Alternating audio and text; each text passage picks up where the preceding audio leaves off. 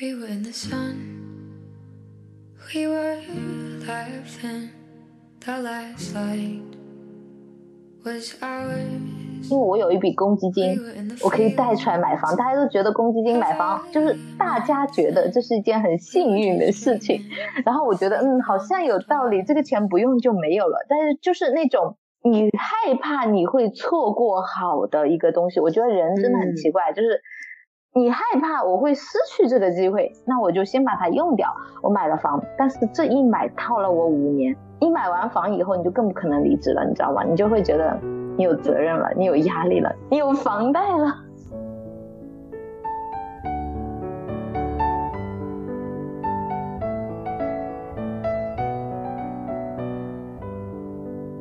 Hello，大家好，我是一言，这是墙里墙外的第二期。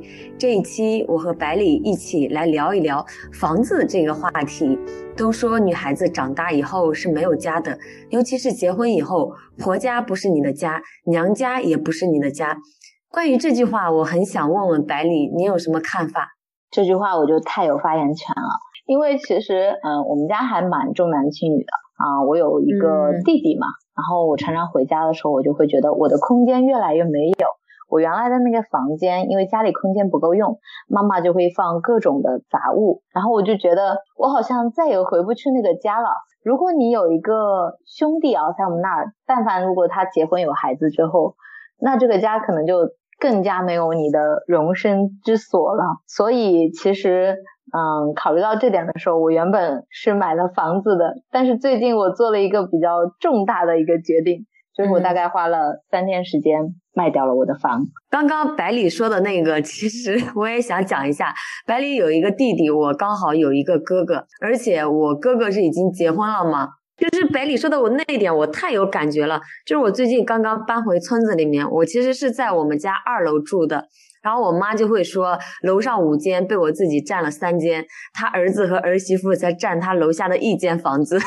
那你的家庭地位还是比我高多了呀！你看你，你可以在家占地面积这么大，我根本就没有办法，因为我我弟弟结婚的时候，我要把我的房间，因为那间可能更好，我妈说阳光更好，要让给他们，就是这这样的一个状态。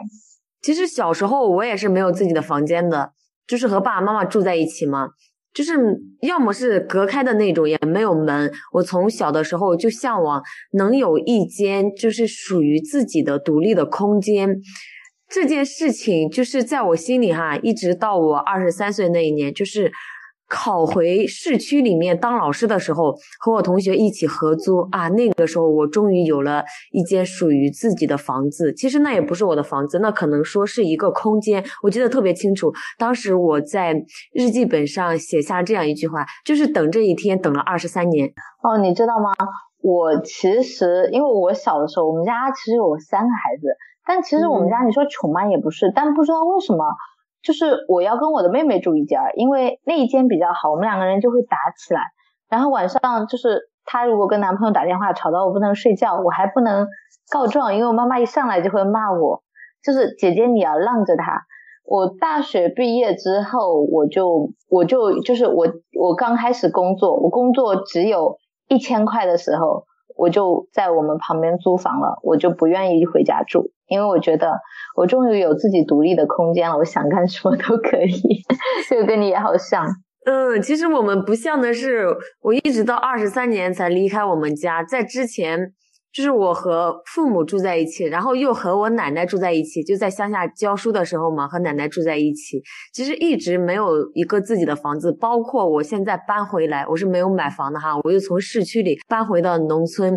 其实我这个心里的波动还蛮大的，尤其是这几天我在改造我们楼上的房子，发现就是和爸妈的意见嘛，有时候会产生一些冲突。其实我也不知道我在这里到底能住多久呢。你住下去就知道了，总会有你 受不了的时候。虽然，但是虽然其实我买了房，但那个房我真的是一天都没有住过，已经被我花三天时间卖掉了。其实我很好奇，就是百里当时你为什么要买房子呀？其实那个房子，我当时啊，我其实嗯我离职的心真的是贼心不死，我已经好多年了，就从刚开始开始到那个时候，那个时候其实是我刚刚从印度回来的第二年，我就很想辞职，然后我在挣扎要辞职还是要买房，因为我有一笔公积金。我可以贷出来买房，大家都觉得公积金买房就是大家觉得这是一件很幸运的事情，然后我觉得嗯好像有道理，这个钱不用就没有了，但是就是那种你害怕你会错过好的一个东西，我觉得人真的很奇怪，就是你害怕我会失去这个机会，那我就先把它用掉，我买了房，但是这一买套了我五年，一买完房以后你就更不可能离职了，你知道吗？你就会觉得。你有责任了，你有压力了，你有房贷了。你是哪一年买的呀？我是一七年，我记得很清楚，是一七年的十月。当时就就突然，我从来都是要离职的，但不知道怎么回事。那个时候我刚好在创作我自己的那本书，我觉得我需要长时间不能出去，我要一直创作，然后我就需要空间，然后我就安定下来。我觉得我工作也挺好的，然后我就开始。我就想说，既然公积金这么可贵，那就要用一用。然后，然后我就想说，那买房吧。你知道，我买房也就做决定到买房也就花了三五天的时间，就很快就看了两次房子，第二次我就买了，真的跟买白菜一样的。天哪，那这说明你有首付的钱呀。你比如说我，我如果买房子，可能我要考虑首付钱够不够。首付其实，嗯，其实最早我刚开始工作的时候，爸爸就是要买房，我当时是坚决不同意，我说我不要。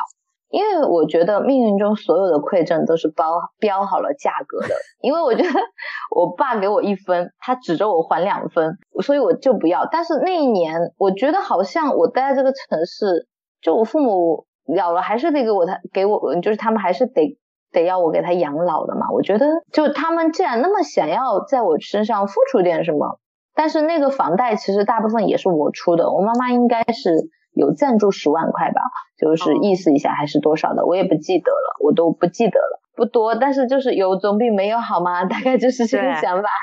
然后我就会觉得，嗯，买了吧，就这就真就真的。但是我觉得父母如果有一点助力，他会让你就是比较快速的做这个买房的决定一点，因为就像公积金一样，不用白不用嘛，就是有这种损失厌恶心理。哎，我真的，我觉得人亏大了。哎，对，不知道是什么样的一个心理，就很奇怪。但是买了也就买了吧。那买房子对你来说意味着什么呢？嗯，其实这一点啊，真的我会现在觉得好像。在蛮重要的那几年，你会觉得有底气了。特别是当你在一个小城市的大龄单身剩女，你会觉得好像有一条退路了。就是我老了也没有关系，我有自己的房哎。就是你不嫁，我妈妈对外面说的时候也会很骄傲的。我女儿买房嘞，就是她有她自己的房子哎。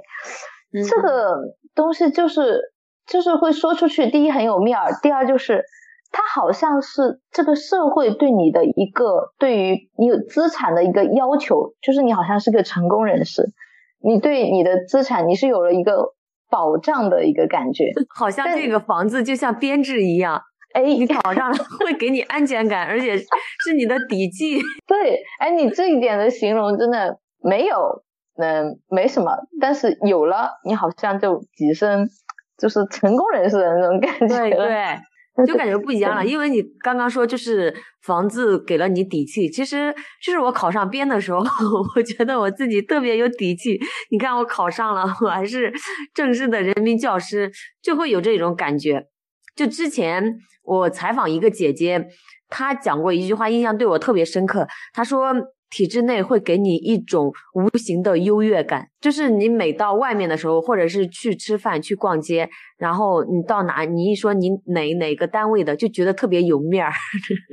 确实，嗯，是的，就是我记得有一年，我不是说过我要辞职嘛，嗯，然后我不是上期我不知道有没有说过啊，就是我可能要去做个教练，就我旁边的那些市政府的朋友，他就会说。你现在的工作是受人尊重的，他们就更有这种优越感了。其实今天我跟那个人大代表的我的家长还通过一次电话，嗯，就我觉得之前我跟他说我要离职，他是很反对的。今天我还表达出我离职的意愿的时候，他就是那种没关系啊，我觉得你现在可以啊，因为他们觉得我好像能挣钱了，可以啊。他说我以前是担心你不能挣啊，但但之前他不是这么说的呀，他说。老师是一个很受人尊重的职业，是一个非常怎么就反正讲的就是我做别的职业，我好像都得不到这份尊重一样的，就就是那种感受。可能是世俗人的眼光和看法吧，我觉得。那个年龄段的人可能的确会是这样看。其实我蛮好奇，就是百里为什么又会 在三天的时间里卖掉自己的房子？就这段时间，你知道，我之前不是说我去了 DNA 以后，见了各种自由的生活。嗯，我突然觉得原来的生活不香了。房子不香了吗？现在没有了。第一还是有，第一就是。我想离职的念头不断不断的在发酵，每天晚上睡做梦都睡不着，就在撕扯，就觉得你已经这么多年了，我已经工作，就左边的思想就是你已经工作十几年了，你已经年纪这么大了，你出去还能怎么样？好的单位还会要你吗？你还能找到什么样的工作？然后反方向就是已经十年了。现在已经，现在是你就是做决定的最早、最最正确的时候了，因为你之后每一个夜晚你都在备受煎熬，你之后你就会更没有机会。然后我就每天受煎熬，就是离还是不离，离职。可是有一天早上我起来的时候，我好想离职啊，可怎么办？我有房贷，然后就觉得压力就无穷的大。你每个月，我每个月五千多的房贷那个时候，然后再加上我家里发生了一些事情，其实给了我更大的压力。那一两个月，我觉得我都抑郁的很严重了，因为啊，我的这几年经济不景气了，我妈妈又破产了，面临这个高额债务吧。然后我还是就我挣扎了很久，我觉得我好像不能辞职，我应该待在这里，这样能让我妈妈安心稳定。可是我觉得我都已经让他们安心稳定了这么多年了，也没有见得有什么好处，而且他们破不破产，就我又能替他们多做多少呢？所以我当时，我想想看，因为我我身上，嗯，我妈可能还拿我的卡借了二十万，然后我就卖了房子，我就把她那二十万还上了。我就跟妈妈说，我说这二十万不用你担心了，你起码不用再付利息了。然后我说多的我也做不到，然后钱嘛，我卖了房子，我可能存一笔，到时候你要是养老有问题，生活不下去，我觉得我可以在生活上照顾你。但是呢，我还是想要去追求我自己的生活。你知道吗？我之前我的父母对我的离职反应是非常强烈、非常大的。我觉得，我甚至觉得我那时候，我要是离了职，我爸爸要是出点什么意外怎么办？就是就强烈到这种程度，你知道吗？但是这次我发现出了事情以后，这几年我跟他们说这个事儿，我竟然得到了他们的谅解。他看到了我这么多年的撕扯，他也觉得我可能也是可以生存下去，因为这么多年一直都在做插画，各种商业项目。还社交能力也比较强，他们觉得好像我女儿也是可以生存的，只是他们也会觉得很可惜，就像我刚刚的公积金不套好可惜，金饭碗丢了 好难过。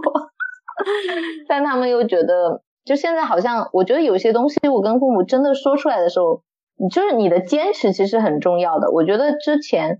很多人跟我说教师的职业珍贵，然后我还是没有辞。很多时候在于我们内心其实自己是不坚定的。对，所以，这才是关键。就是你刚刚讲的那一段，我我特别感同身受，因为我爸妈。我辞职的时候，他们其实没有太多的反对，就是还是蛮支持的。为什么呢？就是他们看到了我这几年就是一直在为辞职做准备，而且我在里面是真的很不开心。他们真的亲眼见到了，也好像他们看到我离开这个工作其实是可以养活自己的，然后就比较放心了。我觉得很多他们想辞职的人说父母不同意，其实有一部分啊是。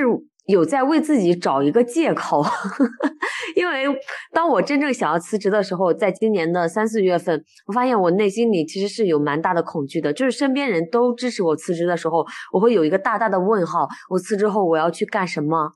我真的能养活自己吗？还在这种怀疑中。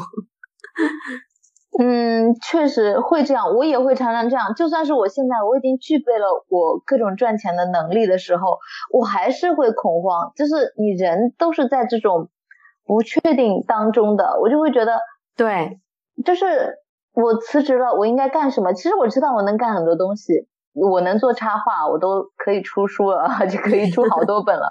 但是我为什么还是没有这么底气呢？我后来得出个结论。体制内待太久了，十年，就是你待的越久，你就越没有勇气；待的越久，你要撕裂和割裂的东西就越多。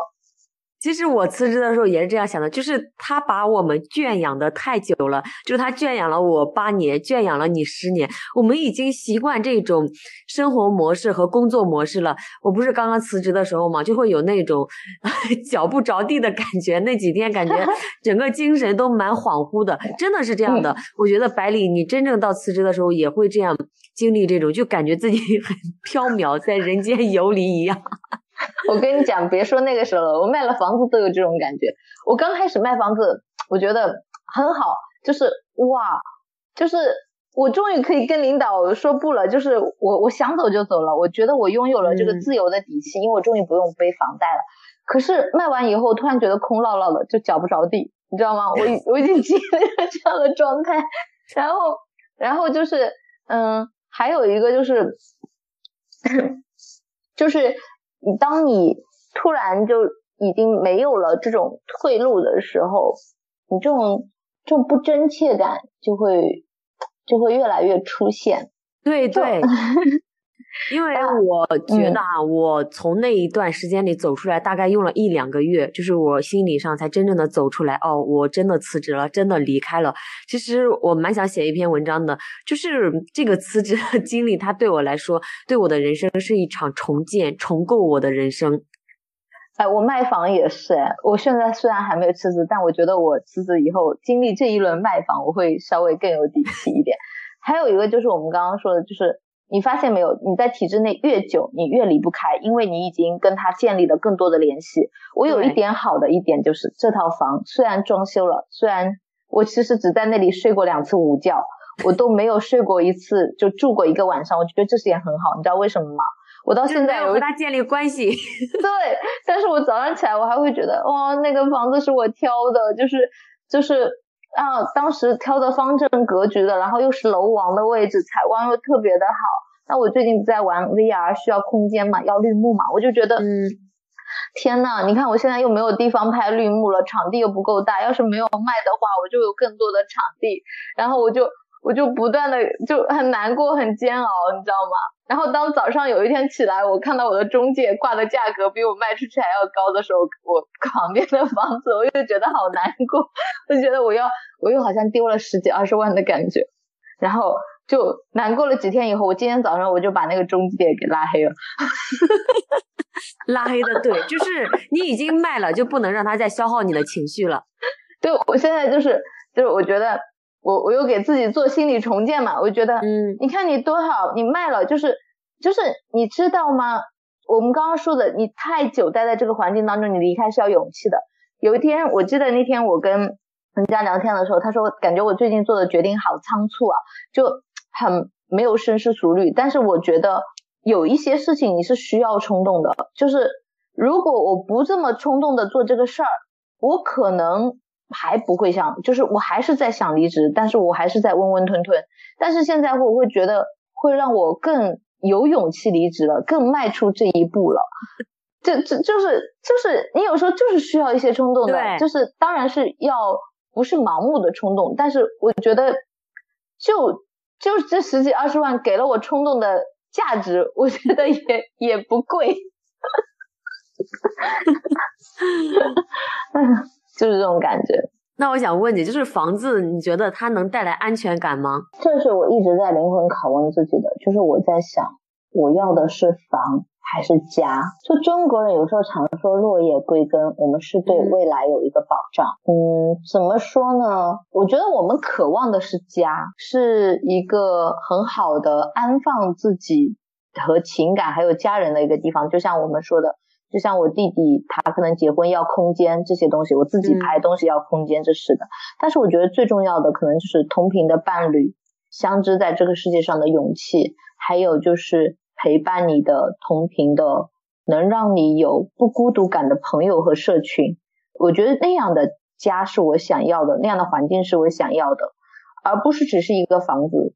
因为我也是做过考量的，那个房子离我现在，就算我现在工作，那我不去，他开车也要一小时。就算我离职了，可是我离职了，我是这样，就是那天我们讲到一个话题，我离职了，我还要一直待在我的城市吗？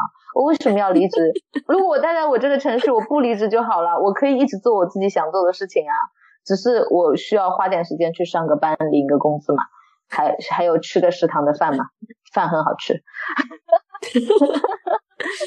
所以就是还有食堂的饭。在百里看来，房子其实不等于家，对吗？嗯，不等于，但是它好像社会给你一种安全感，这点就很很虚无，你不觉得吗？就是这个安全感源自于哪里？源自于社社会的认可，他觉得有房的，就是嗯比较能认可的一个。其实，在我这里看来，我认为哈，就是其实。我蛮想有一个自己的房子的，可能在我心里，就是我有一个房子，可能就会等同于我的家，然后这是属于我的。可能 因为在我过往的二十几年里面，就是一直在不停的搬家，不停的搬家，我觉得没有一个地方是属于我的。很多个时候。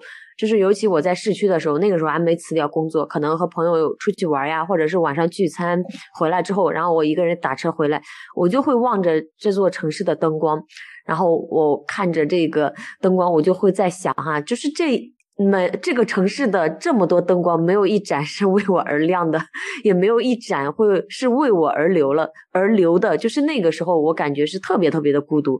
在前几年的时候，你这个我能理解。你知道，嗯，我妈妈比较强势。我小时候，我就是从小很爱画画，我就会把我们家的墙壁各种地方都会画起来，然后被男女混合双打，因为我们家 庭暴力式教育。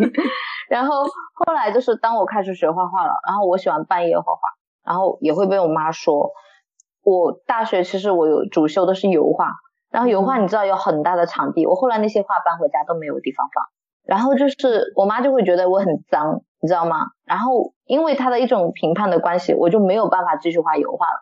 然后我不是去工作以后，我租了一个房子在我们学校门口，我就租了个房子，那我还是想画画呀，那怎么办呢？我就画油画，我肯定被我的房东要骂死的，因为没有 空间，因为它只是一个房间，然后带独立卫浴的。然后我后来就开始画水彩，然后我就就去画水彩，因为水彩占地面积不大，但是呢，我画画的时候又比较随性，然后会有时候会把他的墙壁甩出一点水彩颜料，然后他每次都要说我，他意思就是，然后后来我实在被逼的没办法，我就开始学板绘。我连 PS 都不会的人，我就一级级的去学板绘、学 AI、学各种画电脑插画，就这样。因为哇，这总会不会被骂了吧？其实我觉得 被骂，他从另外一个层面上说，激励了你 去转型。我就是那种，我后来发现我的性格就是那种被石头压到谷底，还能在缝里生出花来的人。就我总会找到一些方法去坚持我所热爱的绘画。那说明你是真的很热爱绘画。嗯，我觉得应该是吧。其实就是这样的，就是我们最终还是会回到我们内心里那个热爱的地方去。我这几天不是在收拾老家嘛，然后找到我小时候写的日记，就日记本里哈有很多次说，诶，我要创作我的小说啥啥啥啥啥啥。就是每个不同的年龄段都会想要去写一本自己的小说。当然哈，我那个时候只是停留在想的层面，从来没有真正的去动笔写过。我觉得最大的改变是成年之后，我开始真正的动笔写了。但是我想说的是，我小时候也有过这个 这个想法，因为我初中的时候特别喜欢看武侠小说，什么金谷黄粱翁啊，我都能全看。然后到最后，你知道我晚上没有读物的时候，《红楼梦》。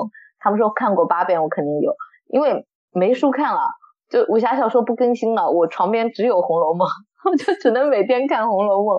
然后那个时候我甚至还动手写小说了，我还编了一套什么语言，就是外星用语的那种。我觉得那个时候，那我现在我发现我已经丧失了这种文字编辑能力，就越不写越没用。但不是的，就是我发现我又拾起了我这个能力，就是我在做着我以前特别向往的事情。我记得我在那个师范院校读书的时候，我和我的一个朋友聊，就一个笔友，他是个男生，我当时就给他说，我以后的梦想就是能 当编辑、当作家，能写东西。那很好啊，你已经实现了吧？我觉得你快了，就是在慢慢的实现中嘛。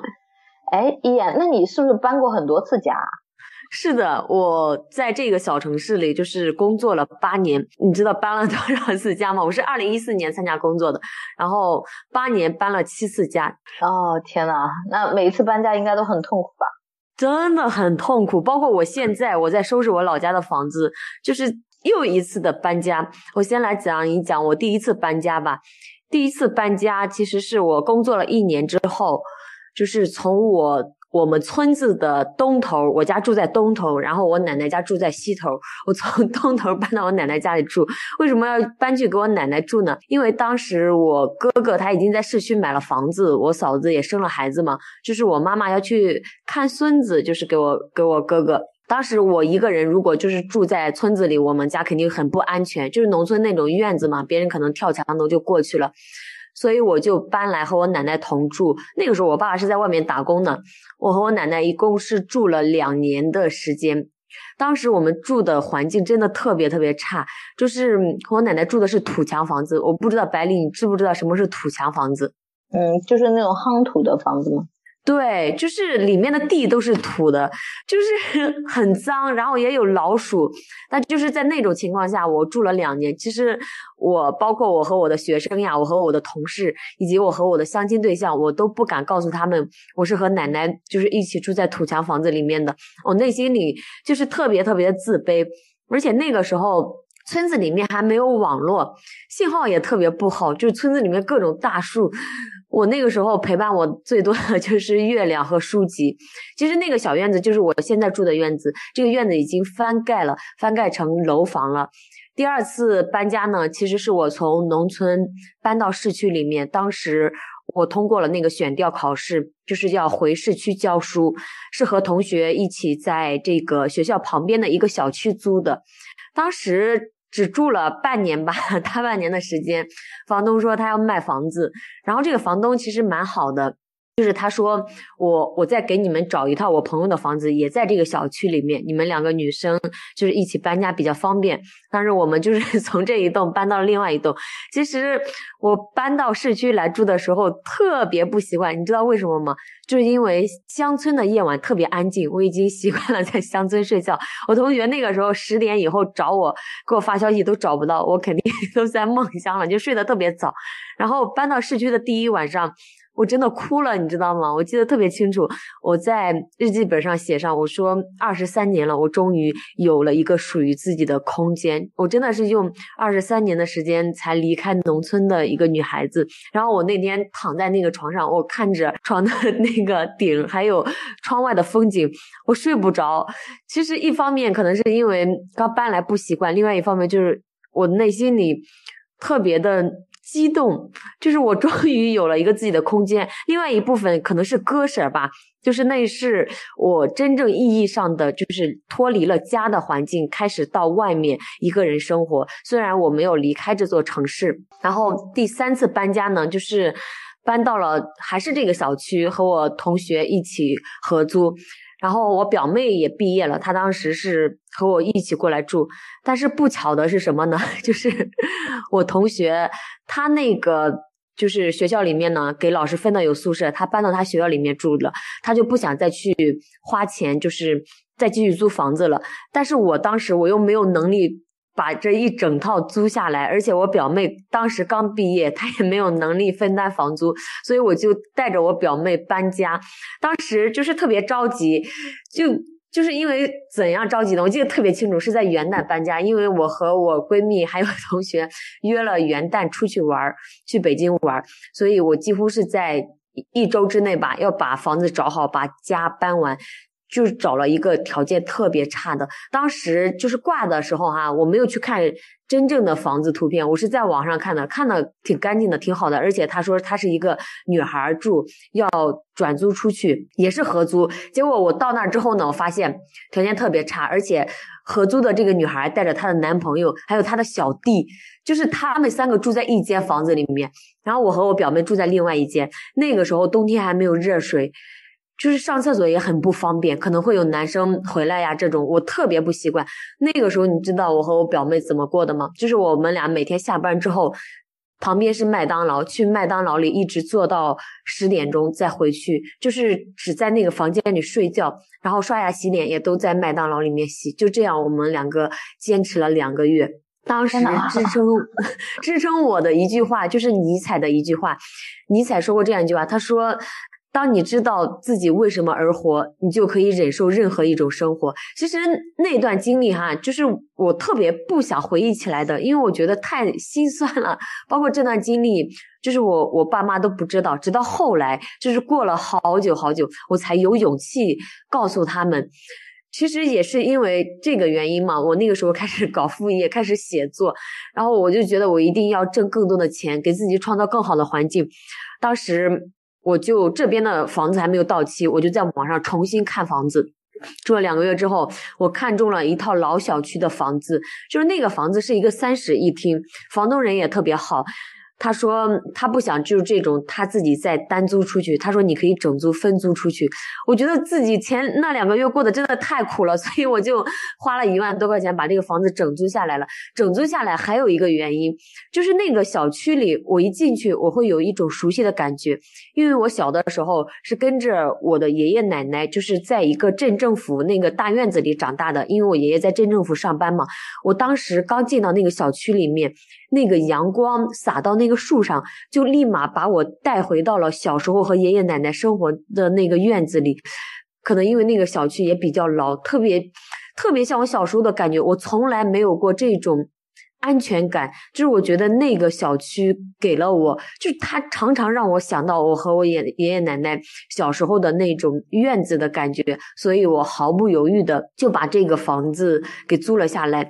就是找合租的室友的过程其实 非常不顺利，比如说我不懂给人家要签好合同呀，可能这个合租室友住了三个月他就搬走了，所以我自己其实是出了大头的房租的。让我从这个小区里搬出来的原因是什么呢？我在那里住了两年，其实采光也特别好，但那个小区特别老，就是有一次冬天，它的水管爆裂了，从楼上楼上我们还有一个阁楼可以晒被子，从楼上直接漏到了卫生间的灯里，就一晚上，我和另外一个女孩，我们两个把电闸关掉，就是也停电了，那一晚上屋子里一直在漏水，就是整个水管都爆了，我真的特别特别的无力，而且我当时。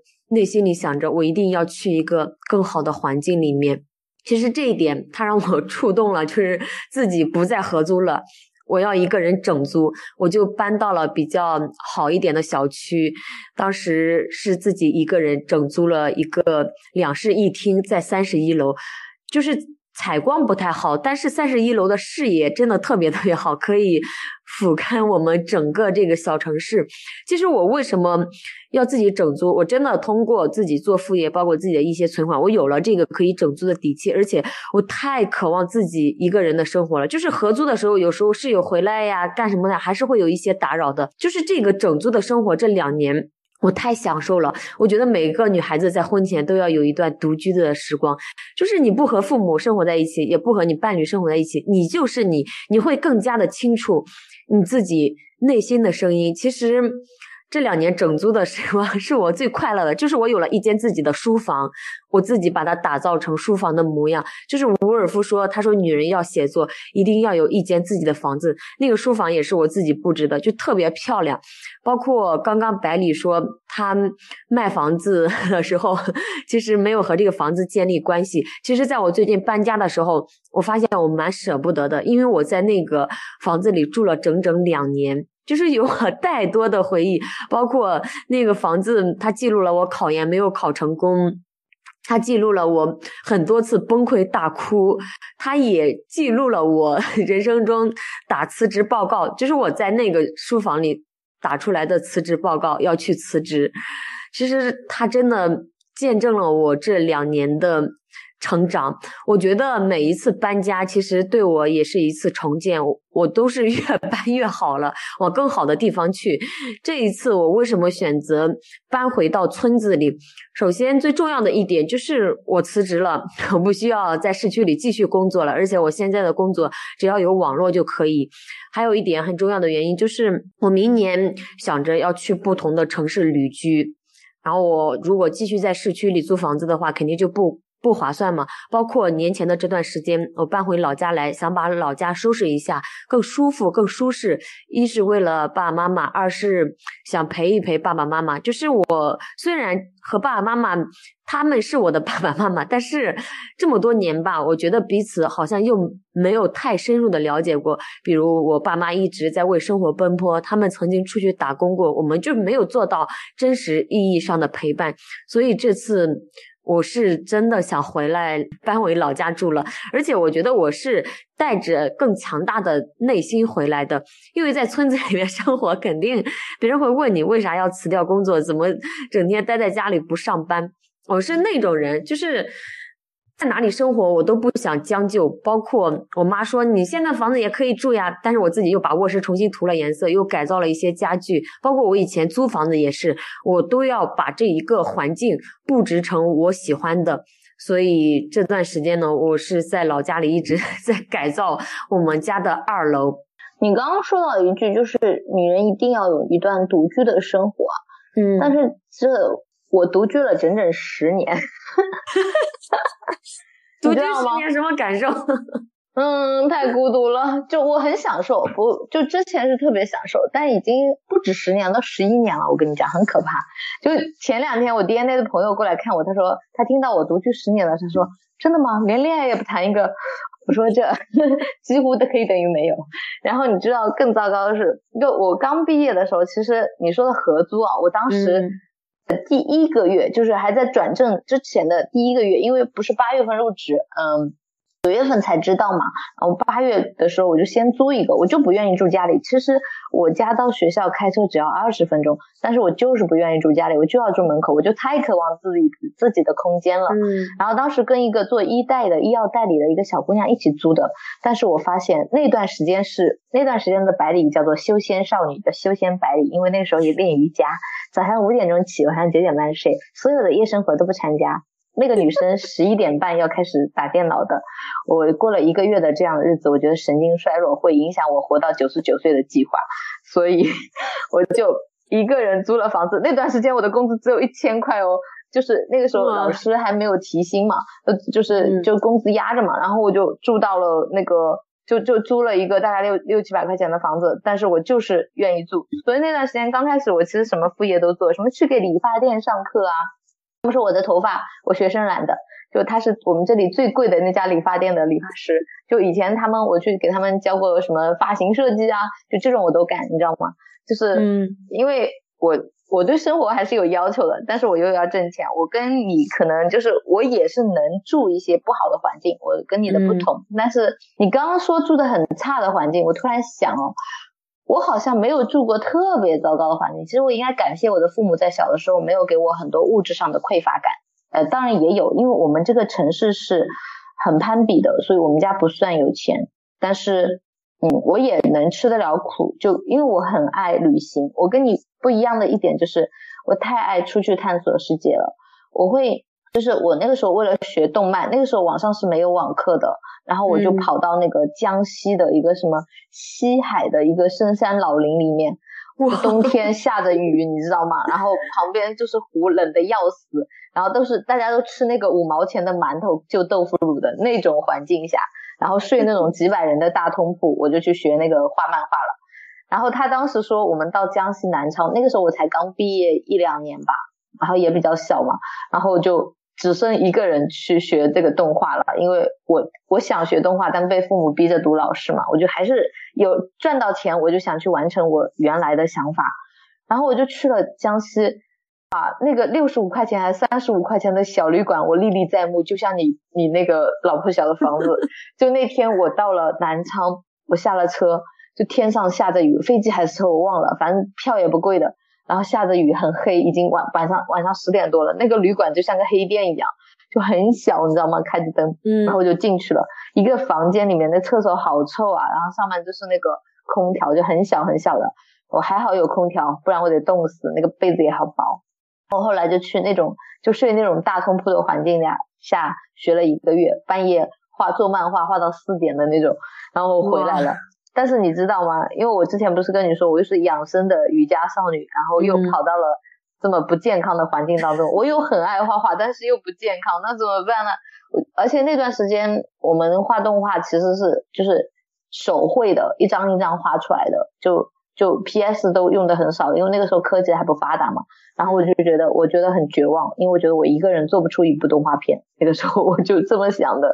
然后我就回来了，回来以后我就暂时搁置了这个想法，所以那段时间其实我一直都在做瑜伽。然后我也会第二年我就考了瑜伽教练证，然后我又去西藏嘛。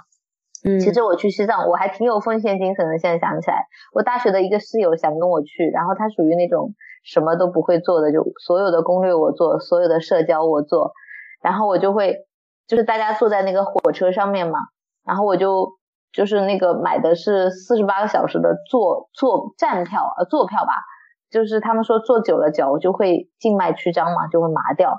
然后呢，我那个时候我刚刚提到了我是要活到九十九的嘛，然后我就。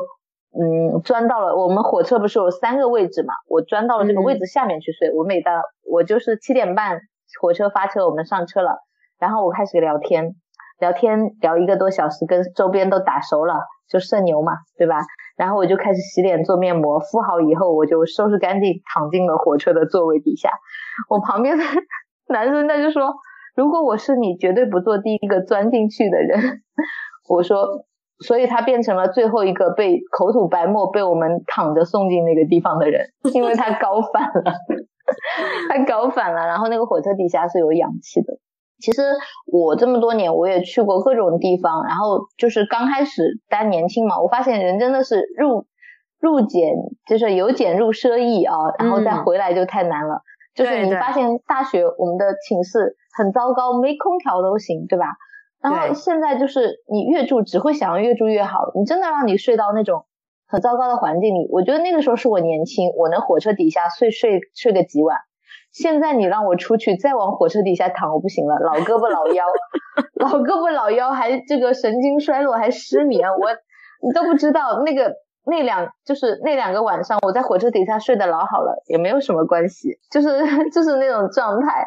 然后像到了兰州那种什么。西藏大学的十几个男生上来，我还会让他们在车上给我唱歌的那种性格，我就是那样。他们会在车上给我上那种藏族的《喜欢你》，啊，我觉得就很开心。我很享受这种旅途上的意外，还有就是经历。所以这也是我就是想清楚为什么要辞职，而且要卖房的原因。因为我觉得我想出去，房子它是困住我的一个点，虽然它让我安心，但是它也。就是绑住了我的脚啊！我觉得聊到这里，我真的觉得房子和编制真的太像了。就是编制也让我们安心，但是也绑住了我们的脚。铁饭碗它就是个铁牢笼啊！有没有觉得？是的，是的。我就想问一下，我说燕，你梦想中的家是什么样的？我们刚刚说了房子和家的不同概念。我梦想中的家，其实我一直 想有一套自己的别墅。我相信你一定会拥有的。嗯。不要九九八，大概也就三五年吧。好的，看我们播客录到第几集，我们有自己的别墅。大家记得持持续关注我们墙里墙外啊，我们有一栋墙是一言的别墅的墙。等买别墅了，要要为这个别墅录一期。其实是这样的，就是我小的时候嘛，嗯。我们家是在我们村子里的东头，就是那里就是很少有邻居，大概只有两三个邻居吧。我们家是被树包围着，就是一个四合院的样子，就是我特别喜欢那个。家，它像我心中的一个角落一样。就是现在我们已经不在那儿住了，但是我梦里呢，我经常会梦到那个家，都是在那个家里面。而且我我现在回想起来，就是挺美好的。就是春天的时候，你会看着哇，周围的树，然后慢慢的发芽，然后秋天那个落叶会飘到家中的院子里，那个家就会给我很很安静的感觉，就是很心心是特别宁静的感觉。但是我这几年的搬家呢，尤其是在市区。几乎都是住那种楼房，包括我上一段就是住在了三十一楼，我会有一种脚不着地的感觉。就是我们中国人嘛，特别 讲究，就是人要和土地就是连接在一起。这也是为啥我一定要有一个自己的别墅。我觉得我要有自己的院子，我都想好了，就是这个别墅我一定要弄个花园，就是一楼是我的院子，是我的会客厅，一楼 是我招待朋友的，然后二楼呢我会自己住，然后弄弄卧室。比如说弄好几个卧室，有朋友来呀，有家人过来，一定要弄一个大大的浴缸。然后三楼我一定是把它做成这个工作室和书房，这是我的畅想。哎，我你刚刚说这个的时候，我就想到我小时候的家。我记忆最深刻的是，因为我在南方嘛，我们这个城市常常刮台风。我记得我小时候的那个房子其实也不差，但是它漏雨。半夜我们有一次就台风刮得很大，我跟我们父母就拿着水在那里，就水桶啊，就是那个在舀水，还有那个就打，就是把那个水倒出去。还上面下雨的时候，我们因为我们家三个孩子嘛，要要拿着水桶去接水，就跟电视里放的一样。哎，你刚刚说的时候，我脑海里就这种想想法，然后我就在想。确实，家好像是个能遮风挡雨的地方。我一直觉得，我想要旅行，我想要出去，我想要去世界各地，我是可以不要家的。但是如果有一个梦想中的房子，我就希望它一定是有艺术感的，它可以放着我从世界各地旅行带回来的藏品，那些珍藏。就会有像一个旅行博物馆一样的房子，这是我想要的房子。当然有一个地方是要我拿来画画的，你是一定要有一个自己的画室的，你知道吗？我们家就是我现在住的地方是没有沙发的，我妈每次来就说。你家为什么没有沙发、没有电视？他说我坐哪里？我说你不需要来啊，我也没准备让你住很久啊。我说我不需要啊，我只要有书桌就可以了，我可以画画的地方就可以了，有书架就行了。就是你发现没有，房子这个东西，它家这个东西，它是根据你想要的空间，你合理利用的这个部分去设计、去计划的。对，所以如果你有自己的房子、自己的家，你就很有这个掌控欲。其实也就是说了，其实像以前就是。他们会觉得你要去嫁一个男人，就像会他会要求男方家里有房。但是你有没有发现，其实女生哦，就算是你真的嫁了这个男人，不一定对你的房子是完全拥有话语权的。对，就是这样的。所以是就有人说，就是女孩子长大以后没有家嘛？你的婆家不是你的家。对对，就是所以啊，我觉得现在的女性，我们真的拥有了自己能力之外，我觉得一定要是有一个空间，它是为我而造的。它是我心里的底气，但是它的这个空间有没有那么重要呢？如果有，当然是很好的。但是如果没有，我成为了我更好的自己，那不是心底也是有个房子的吗？哎，就像我现在一样，我也没有家，就整天搬来搬去。就是明年我也不知道我会去哪里，我会在哪儿。所以最后我们想说，房子对我们而言，或者是对在听，就是在那个播客前面的大家而言，到底意味着是什么呢？让我们心安的到底是家还是房子？这种面对漂泊的恐惧感，嗯，是怎么造成的呢？不知道有没有听友能给我们一个解答呢？希望听完这期播客的听友可以在下面给我们一些留言哦，期待看到你们的回答。